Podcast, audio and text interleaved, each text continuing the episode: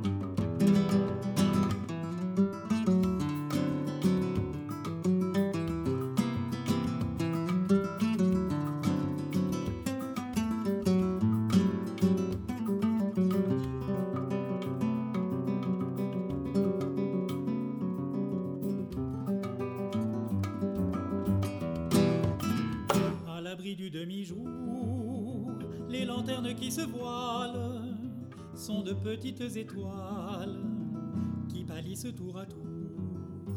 Dans le soir au parfum lourd, au gré de la fumée lente, le fumeur se représente ses plus beaux rêves d'amour.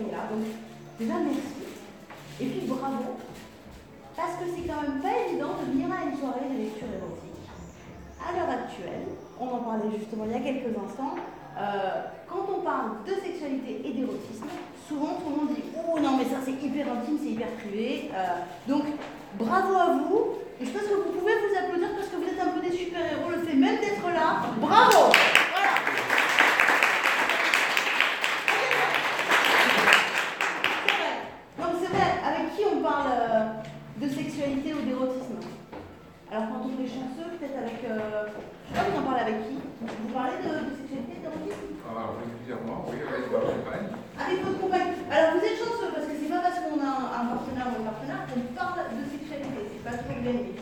Cool. Vous parlez de sexualité, d'érotisme, personne. Oui, avec mon monde. Avec votre membre C'est pas mal. Et vous? Voilà, avec ma compagne un peu, avec quelques amis aussi de temps en temps. D'autres. Euh... Non, jamais, vous n'en parlez pas Café de la. Au café de la. Il paraît que c'est chaud au café de la. Non, je vous dis, les soirées, il ouh. Non, je sais pas, est-ce que. Parce que même entre, euh, entre amis, on n'en parle pas, il y a souvent beaucoup de gêne, beaucoup de pudeur.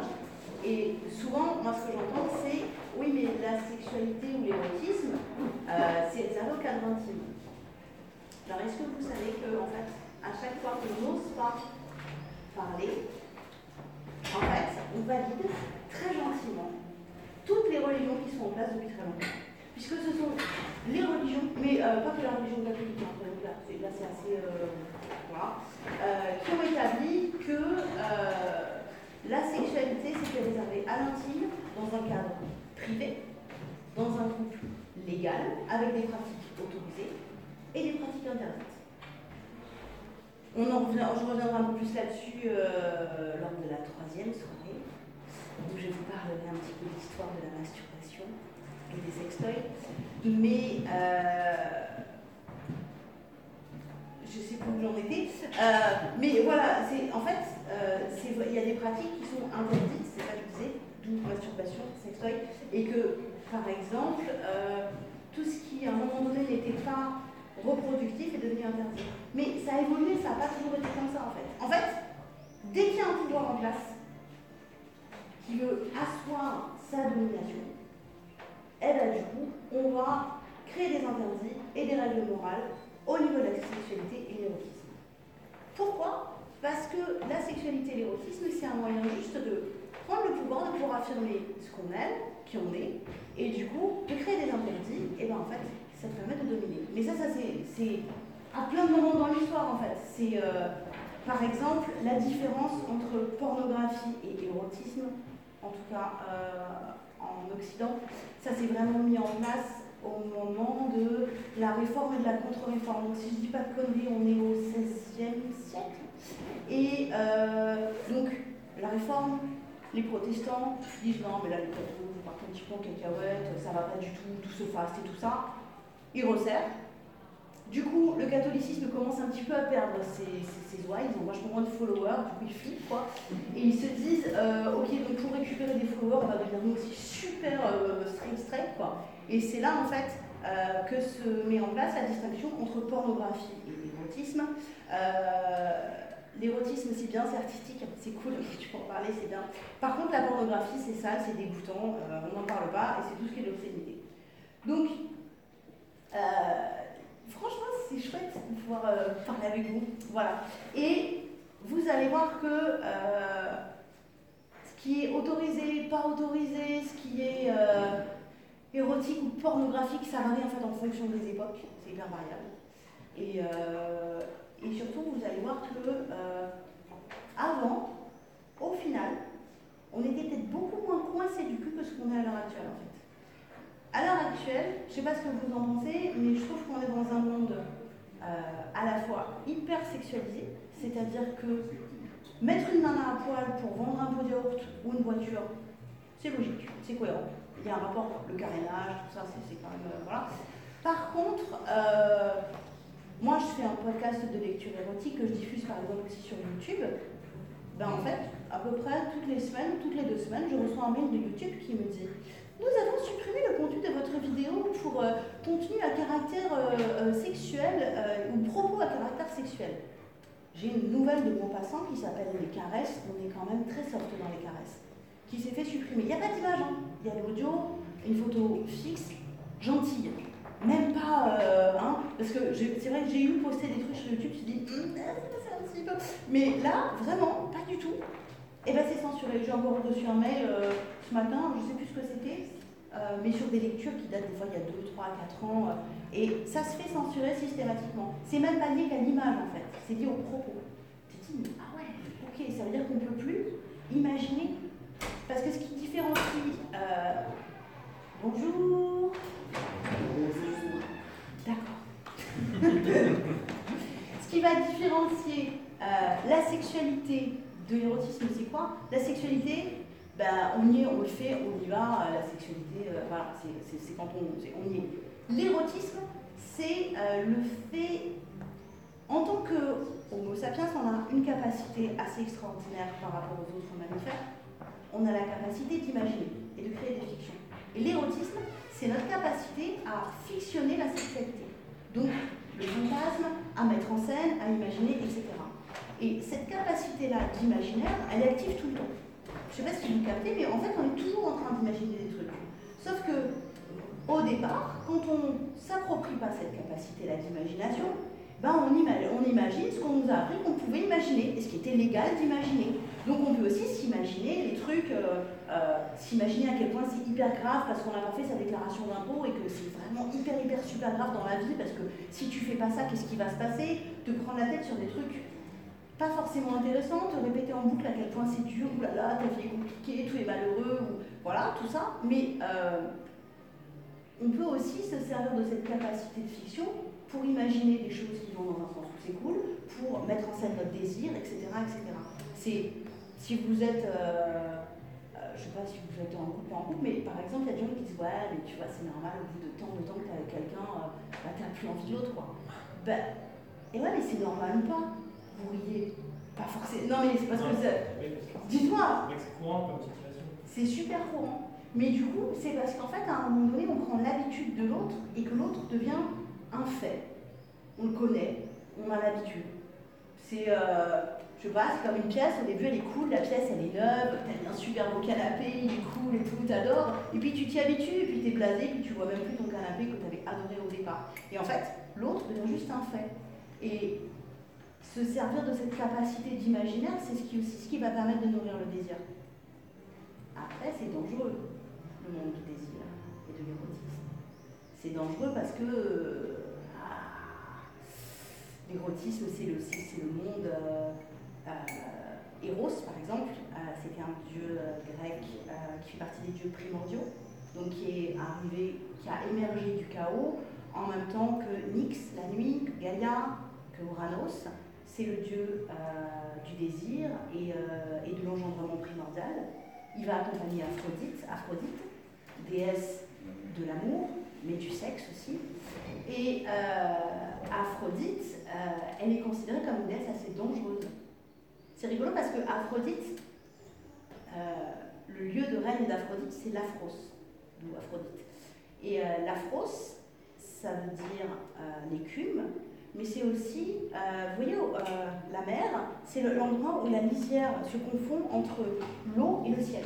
C'est la zone de trouble, en fait. Et l'érotisme et la sexualité, ça va nous emmener dans notre propre zone de trouble où peut-être on va se découvrir autrement que ce qu'on a appris à être.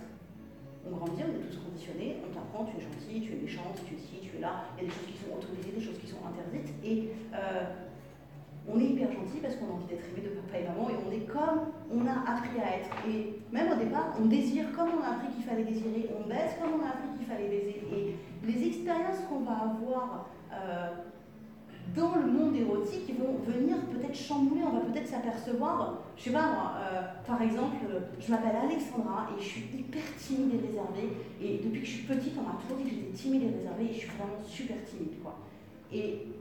Imaginons que une lecture érotique, une expérience, parce que d'un coup je me retrouve en situation euh, de dominer quelqu'un et de prendre le pouvoir. De base, on lui dit ça, Alexandra elle dit non mais jamais de la vie, moi je suis hyper timide et réservée. Et bien peut-être qu'Alexandra va découvrir qu'en fait elle adore prendre le pouvoir, dominer et être celle qui, qui tient les rênes. Et, et si ça se passe dans l'univers de la sexualité, ça veut dire que ça peut s'étendre partout en fait. Et que Alexandra, timide et réservée, va peut-être transcender cette définition qu'elle a d'elle et prendre les rênes de sa vie et se transformer complètement. Donc, oui, la zone de l'érotisme, c'est dangereux. Alors, petite info, est-ce que vous savez, on est tous d'accord que euh, l'univers, notre univers vient du chaos primordial Je pas si vous avez déjà entendu parler de ça. Le- les scientifiques, tout le monde te dit. Et puis même dans plein de cosmogonies, euh, donc là, on est dans la cosmogonie des scientifiques, donc le chaos primordial et le Big Bang, tout ça. Vous avez la cosmogonie des Grecs, des Égyptiens, mais il y a toujours au départ le chaos primordial. Et ce qui est rigolo, c'est que chaos, ça vient du grec chaos, et ça veut dire la fente, la béance. Donc en fait, cet univers vient d'une grosse fente. De là, il va une image érotique. À vous de voir. Alors, je vais pas quand même que vous parler, hein. j'aime bien parler tout ça, mais euh,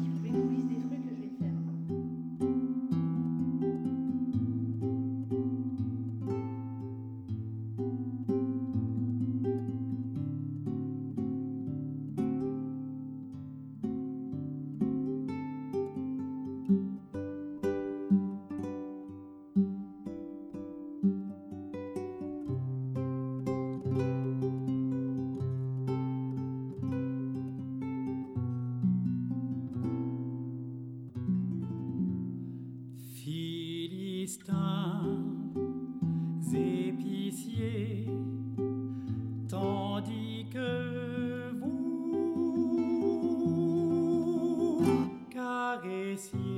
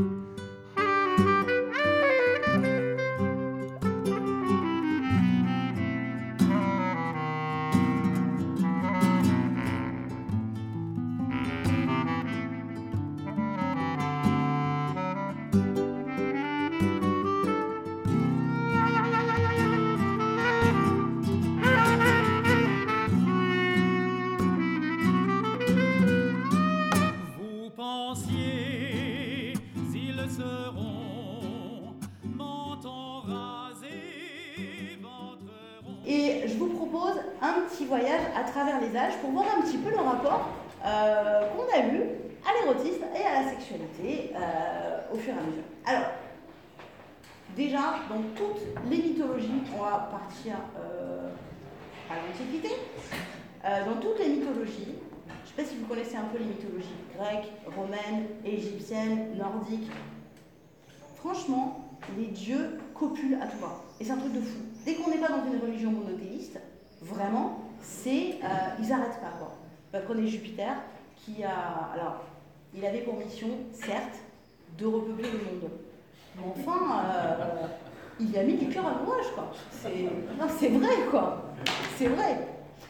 Alors, euh, là, moi, j'ai trouvé un petit... euh, alors, le banquet de Platon, tout le monde a entendu parler de ce livre. Bah, le banquet de Platon, c'est quand même un bouquin où tu as huit personnages différents et tous parlent d'Eros. Puisque, euh, bah, quand même, euh, c'est- le dieu primordial et euh, dans le banquet, le discours d'Aristophane, c'est celui qui dit que l'homme, au départ, était double. Alors il y avait des hommes doubles, c'était deux hommes, des, hommes, des humains doubles, c'était deux femmes, et des humains doubles, c'était hommes et femmes. Et en, fait, euh, et, en fait, il explique à la fois tous les genres et toutes les orientations sexuelles en disant qu'à euh, un moment donné, les dieux se sont mis en colère contre les hommes, je ne sais plus ce qu'ils ont fait, c'est peut-être après Prométhée, qu'ils ont piqué le feu, tout ça, ils n'ont pas aimé.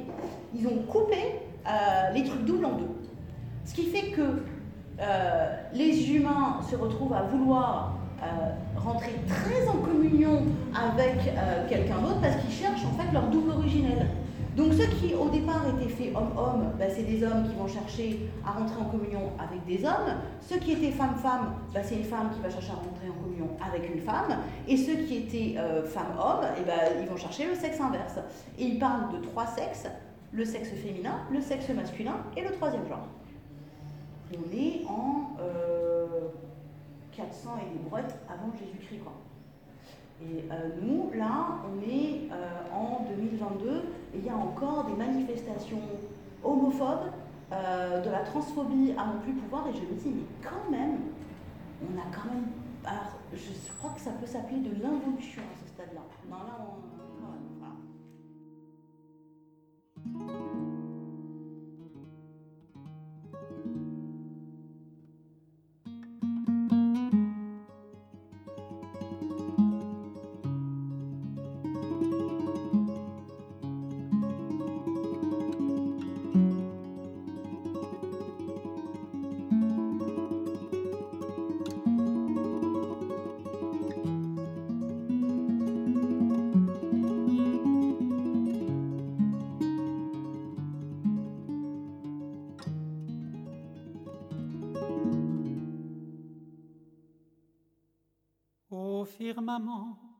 Dès que la lune brille, on peut la voir.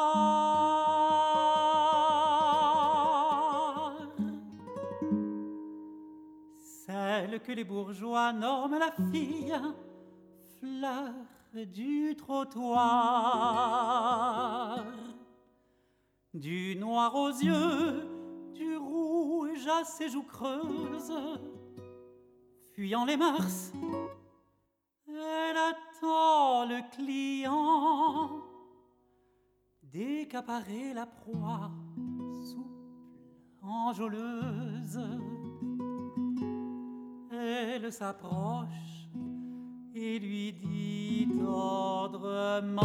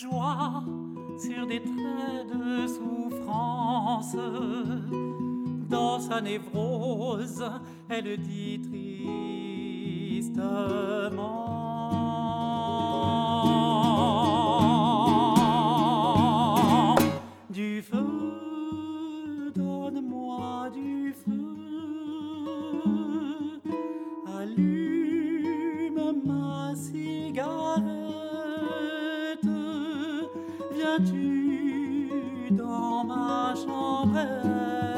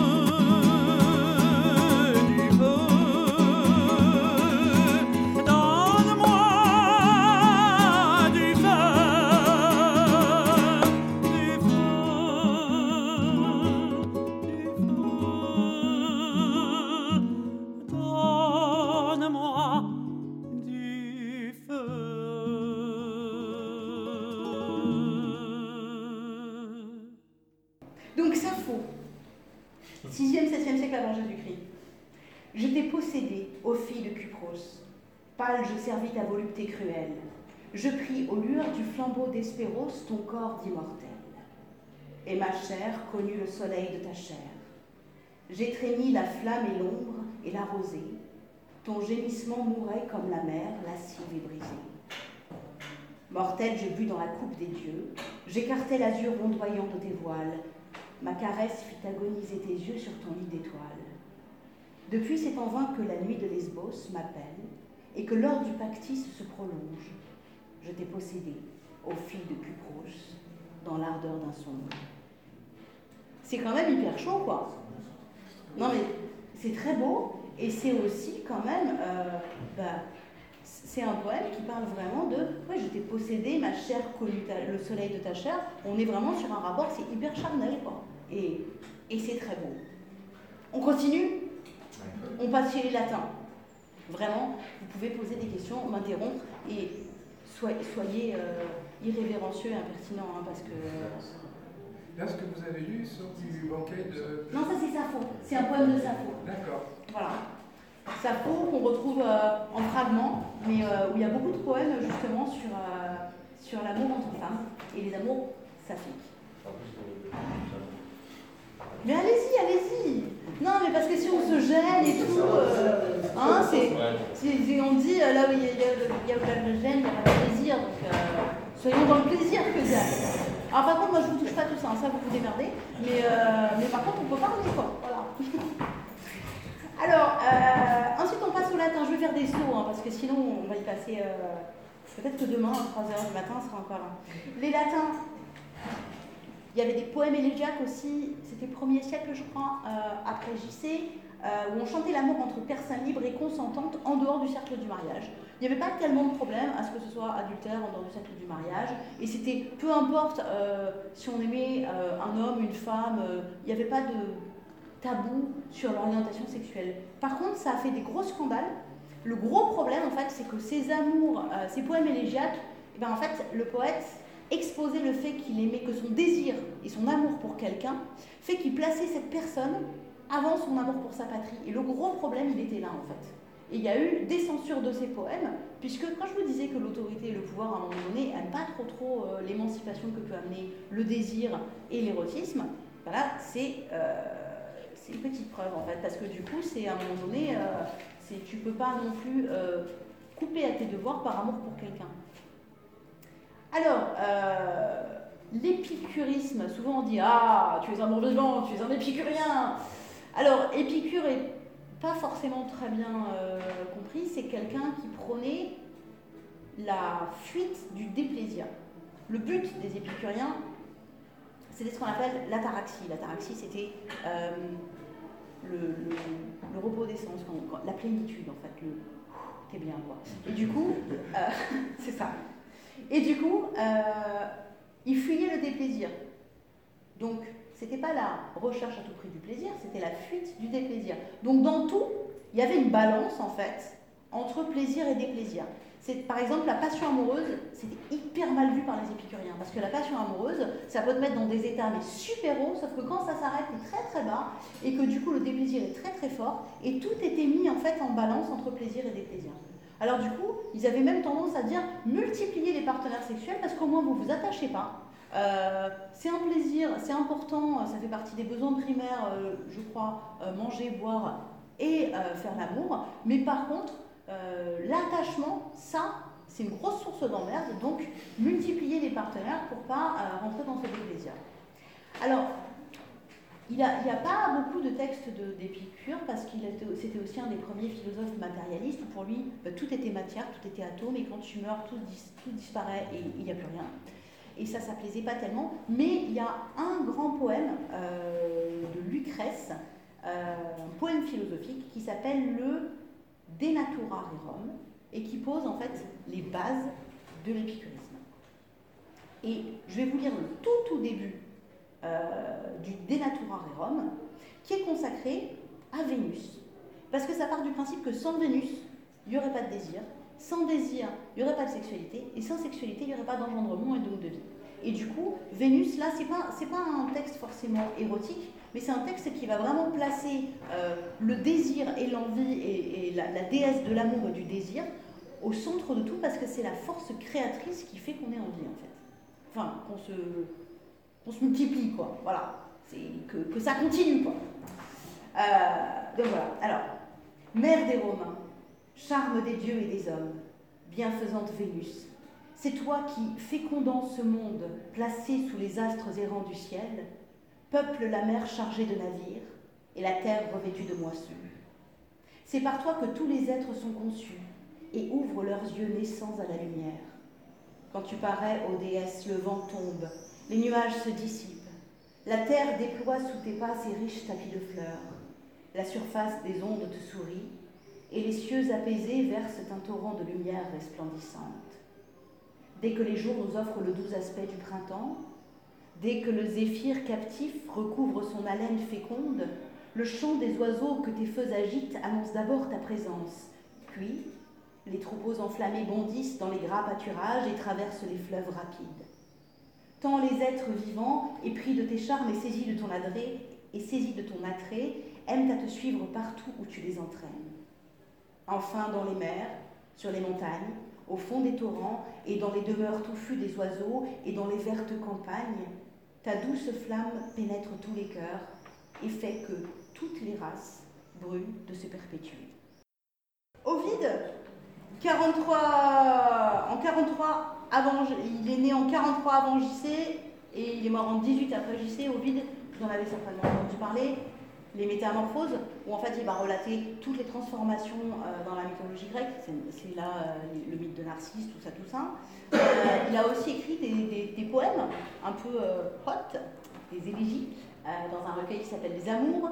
Il a aussi écrit L'Art d'aimer, qui est un espèce de manuel de séduction, mais sous forme parodique, avec une, un espèce de pastiche, mais où il y a vraiment des conseils pour les mecs pour euh, comment choper, comment larguer, euh, des conseils pour les meufs sur euh, les positions sexuelles, les meilleures à prendre, etc. etc. je vous ai choisi une petite élégie, c'est l'élégie 5 du livre 1, dans Les Amours. Les Amours, en fait, c'est des poèmes consacrés à Corinne, et où il est assez fou d'elle, sauf que Corinne, bah, mais ça on le saura plus tard, là, c'est le premier moment un peu. Mais Corinne, bah, en fait elle a plein d'amants, un homme lui dit ouais je veux bien continuer avec toi mais je le fais payer. en fait on est assez, euh, voilà, c'est déjà en 43 avant JC et 18 après, euh, ben en fait on était assez similaires quoi. C'était l'été, le soleil avait parcouru la moitié de sa course. Je me jetais sur mon lit cherchant le repos. Mes fenêtres n'étaient ouvertes qu'à demi.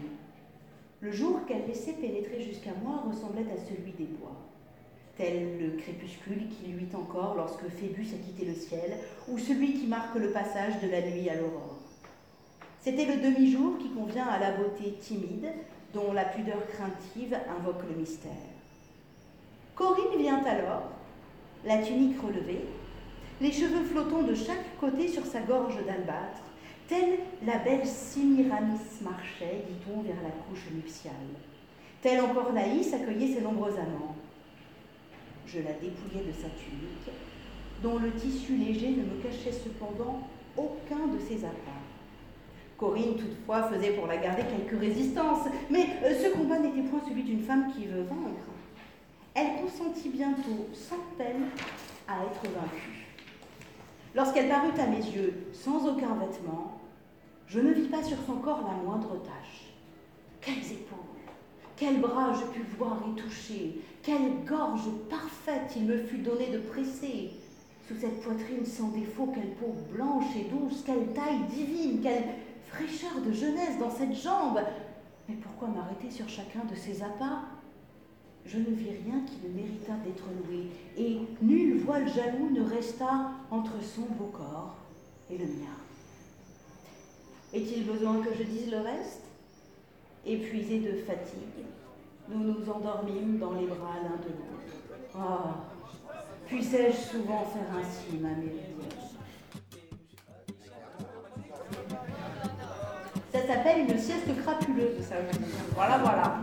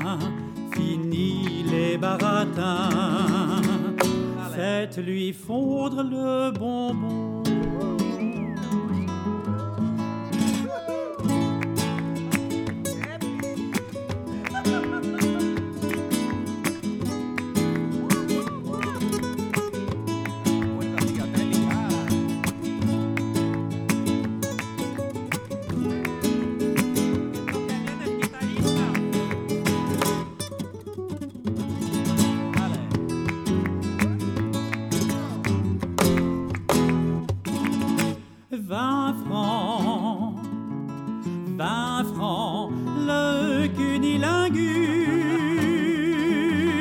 Vingt francs, vingt francs, le cunilingus. Pas un franc de moins, pas un franc de plus. Vingt francs, je suce.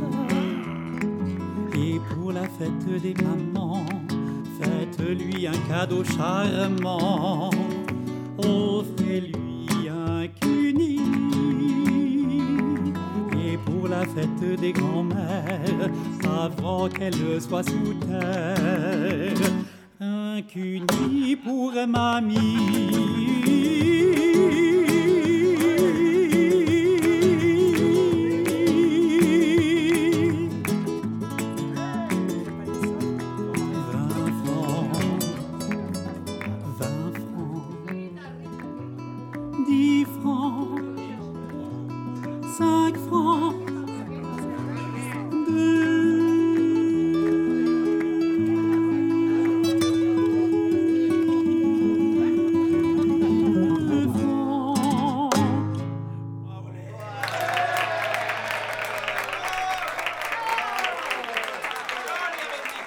Eh bien voilà, ce premier épisode touche à sa fin. On en a appris des choses. hein. Alors, on s'est arrêté à l'Antiquité. Vous pourriez vous dire, ouais, mais à l'époque, ils étaient vachement plus décontractés. C'est l'Antiquité. Eh bien, le prochain épisode consacré à cette lecture publique attaquera sur le cantique des cantiques, texte extrait de la Bible. Et vous verrez que dans toutes les religions monothéistes, au départ, on n'était pas si coincé du cul qu'à l'heure actuelle. Alors, comment tout a dévié, comment tout a dérivé, vous en saurez plus au prochain épisode. Comme d'hab, vous pouvez retrouver toutes les infos sur l'article qui présente cette lecture. C'est à retrouver sur mon site charlie-tantra.fr. Vous aurez aussi tous les liens qu'il faut, le lien vers Vice et Vertu. Et puis, si vous voulez soutenir les lectures érotiques de Charlie, rappelez-vous, Patreon, c'est le meilleur moyen. C'est la pièce dans le chapeau de l'artiste. Alors, à votre bon cœur. À la semaine prochaine. Ciao, ciao, ciao.